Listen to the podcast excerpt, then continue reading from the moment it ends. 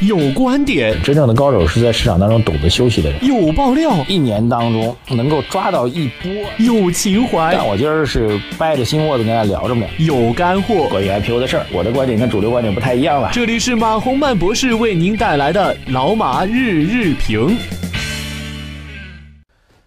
各位老马日评的听众朋友们，大家早上好。二零一七、二零一八年的一月五号啊，这个还是不太习惯说 说顺虎了。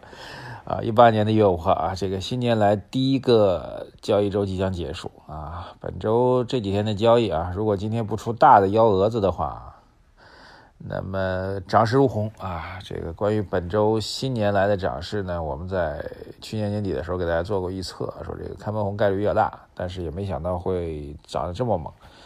怎么来看？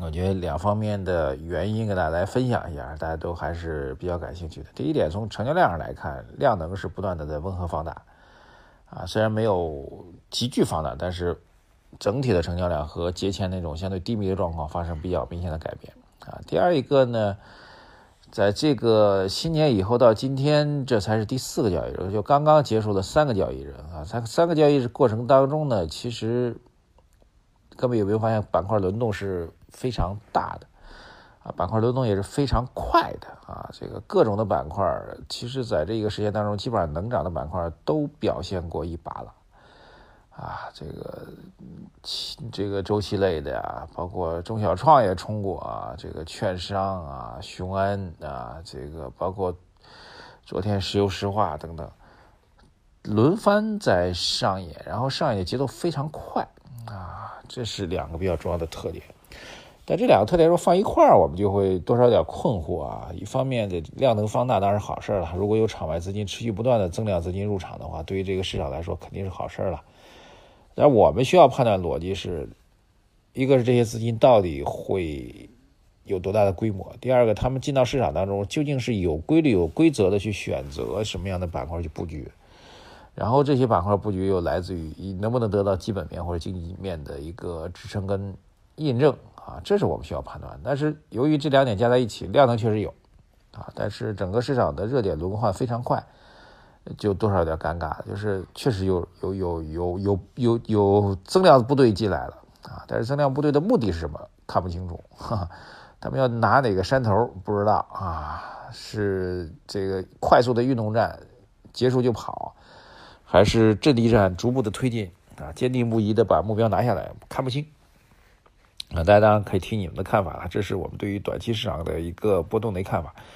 还有一个比较重要点就是，新年新年，什么叫新年啊？新年在宏观意义上有两个层面的变化啊，两个层面的点吧。第一点，所谓的新年和旧年在经济本质上没有区别啊。二零一七年十二月三十一号的中国经济和二零一八年一月一号的中国经济。在本质上，各位觉得因为睡了一晚上觉就会有本质的区别吗？显然不会有的啊。换句话，这几天的经济运行的状况和十二月份、十一月份中国经济运行的状况，严格意义上来讲没有特别大的变化啊。这点要告诉大家，我们需要再去做观察啊。但是随着时间推移啊，到了我三月份、两月份会不会有变化呢？这个不知道。但是这几天肯定没有变化，对。呃，但是呢，从统计学意义上的变化已经出现了。什么叫统计学意义上呢？因为我翻过新的一年之后，我们所有的统计的基数从二零一六年作为基数变成了二零一七年作为基数。这样的话，之前看起来比较痛苦的一些事情，比如说这个呃周期类的产品的价格涨得太猛了，这是调控比较痛苦的事情，或者会容易被人拿出来说事儿的事情。呃，到了新的一年，由于二零一七年对的是二零一六年，所以涨幅看起来很高，但现在是二零一八年对二零一七年。那涨幅可能就没那么高了，因为二零一七年本身就很高，所以从这上来讲，统计学意义上的以价格为主的上涨空间，实际上是可以适度的放开的啊。包括这个房地产企业，这这两天我正在外地出差啊，虽然号称是在海南，但这边阴雨潮湿绵绵啊，这个反而更容易感冒啊，又闷又又又闷又冷。也不能说冷吧，反正又闷又温度不高，又下雨，对，呃，正好是参加一个房地产讨论啊，跟地产圈的朋友昨天晚上还在聊这个事儿啊。他们的期待当然就是这样了。二零一七年管得非常非常严，预售证基本上拿不下来。二零一八年新一年了，价格是不是可以有一点点适度上调的空间了？比如二零一七年基本上是严格的按照，呃，跟一六年不能涨价。那已经过了两年了，你允许价格是不是可以允许上涨一点点了？那这中间的玄妙之处也同样在于。同比的基数，发生改变这样一个这个统计学意义上的改变啊，所以新年还是有新年的概念的啊。再重复一遍，从基本面上来讲，现在和十二月底那几天经济还是那样，没有大的改观啊啊，不能叫没有改观，没有变化啊。然后从统计学意义上来讲，其实大的文章就可以做了。所以从这样来讲，我们似乎可以理解啊，比如周期板块冲一冲啊，因为。价格上再蒙上压力啊，价格再涨的话，蒙的这个压力啊，遇到的压力会相对减少，因为同比涨幅没那么高嘛，因为同比现成能变成对二零一七年的同比了，对，这是要跟大家提到的啊。但是，但是终归还是就像那个拴着狗那绳子，大家经常会讲嘛，人是宏观经济啊，狗是那股票指数，绳子稍微长一点而已啊，最终还拽回来。所以我个人还是在观察，到目前为止，宏观面上没有太多的表达。啊，正好，当然这两天也跟很多朋友在聊关于政策的问题。现在政策属于一个相对的大的政策的一个相对的空白期啊？为什么呢？呃，因为现在的政府部门主要在为着这个三月份的全国两会在做政府工作报告在做准备。啊，政府的部门现在其实某种来讲，有点类似于这个啊，怎么说呢？这个。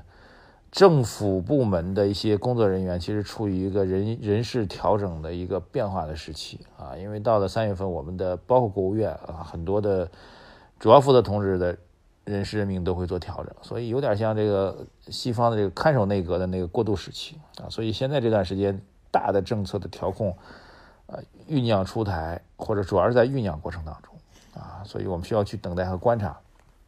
啊，但是提一点啊。